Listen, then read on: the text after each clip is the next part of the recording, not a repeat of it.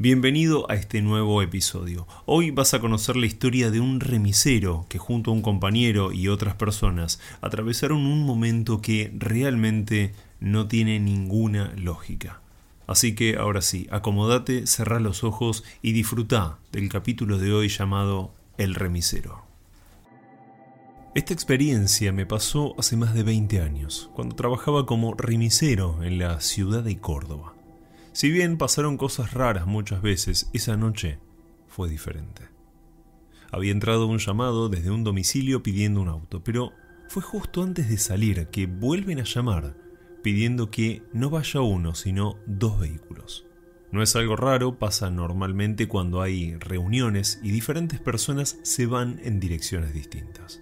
Así que salí yo y adelante mío iba mi compañero en su Ford Sierra Verde. Jamás voy a olvidarlo.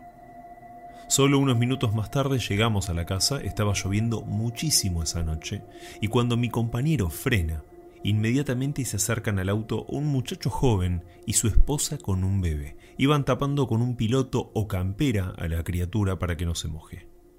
Como estaba bastante oscuro y no funcionaba la luminaria de la calle, prendí las luces altas para que vean bien y puedan subir rápido al auto.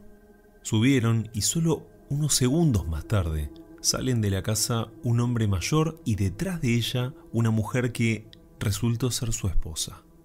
Se subieron a mi auto saludando amablemente y me dijeron que iban hasta el barrio San Martín. Arranqué, le toqué bocina a mi compañero y el viaje había comenzado, sin saber, por supuesto, lo que estaría por pasar en solo un instante. Segundos después veo por el espejo que mi compañero venía atrás mío, pero la realidad es que no me llamó la atención en ese momento. Y fue mientras veníamos hablando del clima con los pasajeros que, por la radio que teníamos en el remis, empiezo a escuchar a una persona gritando desesperadamente. Era mi compañero, el que venía atrás mío, gritando como loco que sus pasajeros habían desaparecido. Cuando el hombre que iba conmigo en el pasajero me pregunta qué pasó, le digo, no, no, no, digo, lo que pasa es que la parejita con el bebé que salieron antes que usted en el otro auto, eh, desaparecieron del auto. Me dice el hombre a todo esto y me responde, no, si pedimos un solo vehículo. Yo le relaté exactamente todo lo que había visto y que hasta le prendí las luces altas para que puedan ver el camino hasta el auto y subirse cómodamente. Este hombre se queda pensando un momento y me pregunta si había alguna posibilidad de comunicarme con el otro remis, porque le gustaría saber más sobre todo lo que le había pasado. Él seguía repitiendo que habían pedido solamente un auto. Llamé a mi compañero por la radio, lo intenté tranquilizar, estaba aterrado y no sabía cómo hacer para poder explicarnos todo. En un principio le pregunté a qué dirección tenía que llevar a esta familia que había desaparecido y, curiosamente, mencionó una que hizo cambiar instantáneamente la cara de esta pareja que estaba en mi auto. Miro a mi pasajero y él me pide algo, que le diga a mi compañero que vaya hasta esa dirección, que él se hacía cargo de los dos viajes y que nosotros fuéramos también detrás de él. Le dije esto y continuamos. Realmente a esas alturas estaba bastante nervioso, no estaba entendiendo qué pasaba.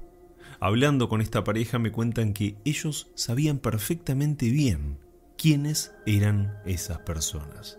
Y fue un golpe fuertísimo cuando el hombre me dice mirándome a los ojos por el espejo retrovisor, es mi hijo, mi nuera y mi nieta. Hacía cinco años y también circulando en un remis como esa misma noche, una camioneta que cruzó un semáforo en rojo extremadamente rápido, los chocó justo en el medio y todos perdieron la vida. Me quedé helado y más aún cuando me dijo que fue precisamente ese mismo día, la misma fecha, pero cinco años atrás. Esto era como si, por algún motivo, se estuviera repitiendo la misma secuencia sin descanso. Al llegar a esta esquina nos bajamos y encontré a mi compañero sumamente nervioso. Le preguntamos cómo fue todo lo que pasó y nos cuenta algo asombroso. Y te aseguro que si no hubiese tenido testigos, no sé si lo creía. Resultó ser que mientras estaban en pleno viaje, No notó nada raro en esta gente, hablaron incluso sobre que estaban viniendo de un cumpleaños, y en un momento, al pasar por una esquina cualquiera, no recordaba cuál, el muchacho que tenía el bebé entre sus brazos gritó, Cuidado. Según él fue un grito desgarrador, fuerte, envolvente y que le generó una sensación horrible que no se le iba. Estaba temblando mientras contaba esto. Al escuchar este semejante grito, se asustó y miró por el espejo, dándose cuenta que estaba absolutamente solo en el auto. La familia había desaparecido. Algo que también mencionó fue que, si bien este joven hablaba en tono normal, su cara era de profunda tristeza, al menos es lo que logró notar por el espejo retrovisor mientras hablaban. Charlamos unos minutos y cada uno siguió con lo suyo. Llevé a esta pareja hasta su destino en el barrio San Martín, me despedí y todo volvió a la normalidad, pero aún faltaba que algo pase. Días más tarde me enteré que mi compañero había renunciado. No lo dijo, pero estoy seguro que el miedo fue tanto que no podía imaginar la idea de llevar gente otra vez. El auto no era de él, y acá hay un detalle muy importante. Yo conocía al propietario y hablando una mañana con él, varias semanas después de todo esto que pasó, me comentó algo muy pero muy interesante.